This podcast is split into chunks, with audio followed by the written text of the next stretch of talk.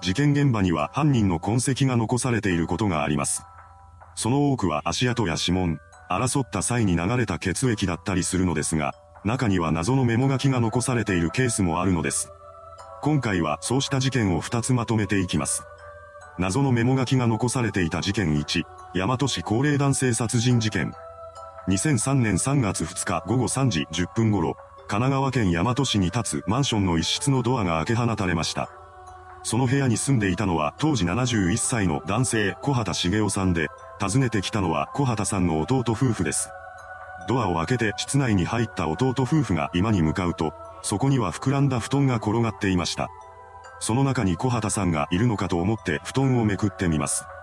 するとそこには血を流して絶命している小畑さんの姿があったのです。弟夫婦はすぐに警察への通報を入れます。これを受けて警察が現場となったマンションに急行してきました。そして小畑さんの死亡が確認されたようです。その後行われた司法解剖の結果、死因は鈍器で殴打されたことによる失血死であることが判明します。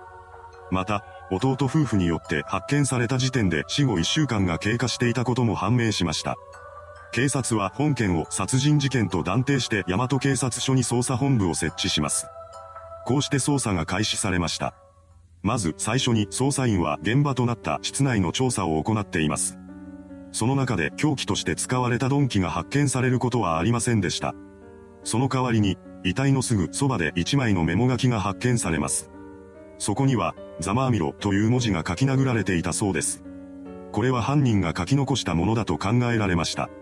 ただ、このメモ書きを除いて犯人につながる情報は発見されませんでした。室内には物色したような跡もなかったことから、警察は怨恨絡みの事件である可能性が高いと踏んで捜査を進めていきます。しかし、小畑さんの周辺者への聞き込み調査の中で彼がトラブルを抱えていたという話は出てきませんでした。そこで警察は部屋の外に犯人につながる情報が残されていないか調べていったようです。すると小畑さん宅のポストに2月25日以降の新聞が溜まっていることが判明しました。そのことから、犯行推定時刻は24日夜から25日未明に絞り込まれたそうです。こうした捜査と並行してマンションに設置された4つの防犯カメラに記録された映像が解析に回されています。その結果、事件前後にカメラに映った人物が236名いることが確認されました。さらに、そのうちの1人がマンションの住人ではない身元不明の中年男性であることも明らかになったのです。この中年男性は2月17日、23日、24日、25日の4日間にわたってマンション裏口から中に侵入していました。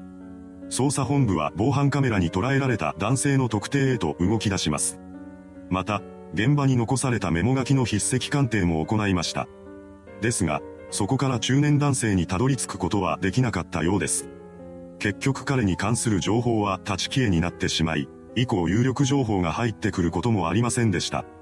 この事件は現在も未解決のまま犯人の正体すら分かっていません。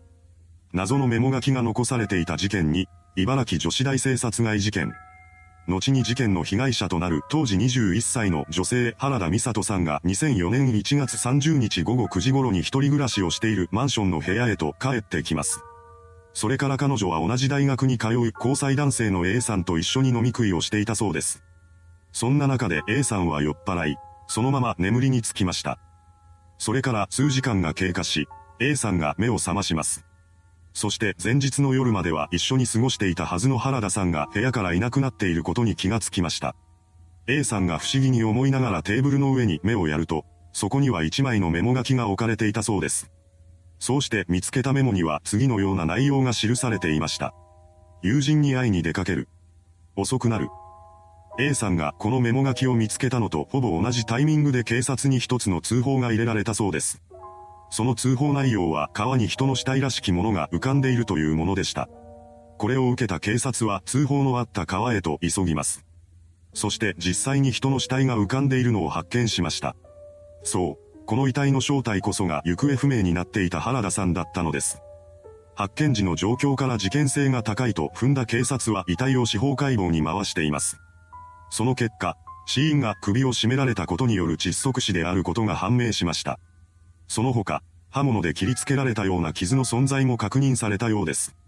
それから捜査が始まったわけですが、事件当日の原田さんの足取りを調べていくと、不可解な点が多く残されていることが明らかになります。まずは彼女が部屋に残していったとされるメモ書きからです。ここで彼女は友人に会いに行くとしていましたが、その友人というのが誰のことを指しているのかわからないのです。残された謎は他にもあります。目が悪かった原田さんは普段メガネかコンタクトレンズを着用して生活していたのにもかかわらず、この日はその両方を部屋に残したまま出かけているのです。マンションの駐輪場からは彼女の自転車がなくなっており、それは事件発覚4日後の2月4日に自宅から約3キロ離れた土浦市内の空き地で発見されました。このことから、部屋を出た原田さんは自転車に乗って友人に会いに行ったとされているのですが、視力が低い彼女が夜中に裸眼で自転車を運転しようとすること自体が不可解です。果たして、原田さんは誰と会うために外出していったのでしょうか県警は捜査員を80人動員して1万人近い関係者に事情を聞いて回ります。その対象者は大学の同級生や先輩後輩、サークル関係者やアルバイト先にも及んだようです。しかし、その中から犯行に関わったとみられる人物を見つけ出すことはできませんでした。その一方で、明らかになったこともあります。それは目撃情報で、犯行時刻に不審車両が死体遺棄現場付近をうろついていたというものでした。また、5時半頃には原田さんの自転車を白いワンボックスカーから降ろして空き地に置いていく男2人の姿が目撃されています。こうして犯人らしき人物の存在は浮かび上がってきたものの、個人を特定するまでには至りませんでした。そのまま時が流れていき、事件から13年が経過してしまいます。ここまで来ると、迷宮入りしてしまうのではないかという考えもよぎるようになりました。そんな中、情報提供によって突如容疑者が浮上してくることとなるのです。その容疑者は事件当時茨城県土浦市に住んでいたフィリピン国籍の男ランパノジェリコモリでした。彼の存在から共犯関係とみられる二人のフィリピン人男性 B と C にもたどり着きます。主犯格のランパノは事件当時22歳でしたが、B と C はいずれも未成年でした。警察は遺体に付着していた犯人のものと思われる微量の DNA 型とランパノの DNA 型を検査に回します。その結果、これらが一致するという結果が出されました。これを受けた捜査員はランパノのことを殺人や死体遺棄などの容疑で逮捕します。それから行われた取り調べの中で犯行時の状況が明らかにされていきました。事件当時、犯人である3人のフィリピン人男性は土浦市にある工場で働いていたそうです。そんなある日、彼らのうちの1人が強姦をしようと言い出しました。残りの2人もこれに同意し、3人は車に乗ってターゲットの物色を始めたのです。そんな中で彼らに目をつけられてしまったのが自転車を運転していた原田さんでした。ランパノラは乗っていた車で自転車の進路を塞ぎ、原田さんを車内に連れ込みます。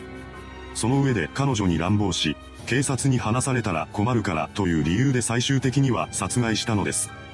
犯行後、3人は故郷であるフィリピンに住む母親に対して自分たちが犯した罪を告白しています。話を聞いた母親は日本にいたら捕まるかもしれないから帰ってきた方がいいと提案したそうです。この言葉を聞き入れた3人は2007年3月に日本を出国し、フィリピンへと渡ります。それからというもの、B と C がフィリピンの外に出ることはありませんでした。その一方で、主犯格のランパノだけはたびたび日本を訪れていたようです。その理由はフィリピンよりも日本の方が給料が高いからでした。そのような中で事件への関与が発覚し、日本の警察に逮捕されることになったのです。彼の逮捕後、警察は B と C の逮捕状も取って彼らのことを国際手配しました。しかし、日本とフィリピンとの間には捜査の協力を要請できる刑事共助協定や容疑者の身柄引き渡しを要請することができる犯罪者引き渡し条約が結ばれていないため、大した効力はありません。そのため二人の逮捕は難しいかと思われていたのですが、B だけは2018年末までに訪日を希望したようです。そして実際に2019年の1月24日に日本国内へと入国し、その場で警察に逮捕されました。唯一逮捕されていない C に関しては現在もフィリピンに潜伏し続けています。そのため、裁判にかけられたのはランパノと B の二人だけでした。主犯格であるランパノの判決公判は2018年7月25日に開かれています。そこで水戸地裁は責任の重さについて言及し、検察の休憩通り彼に無期懲役を言い渡しました。この判決を不服とした弁護側は東京高裁に控訴します。ですがそこで判決が覆されることはなく、2019年1月16日に控訴が棄却されました。これに対してランパノが上告する意思を見せなかったため、そのまま刑が確定しています。それから B に対する裁判も始まり、2021年2月に判決公判が開かれました。そこで水戸地裁は彼に無期懲役を言い渡しています。B は控訴せず、無期懲役判決が確定しました。なお、事件発生時に大きな謎として様々な憶測を呼んでいた原田さんが会う予定だった友人の正体などについては現在も明らかになっていません。いかがでしたでしょうか謎のメモ書きが現場に残されていた2つの事件。逮捕されていない犯人がいるため、いずれも完全に解決したとは言えません。特に一つ目の事件に関しては犯人の素性すら分かっていないのが現状です。果たして、真相が明らかにされる日は来るのでしょうか今後の動きにも注目です。それではご視聴ありがとうございました。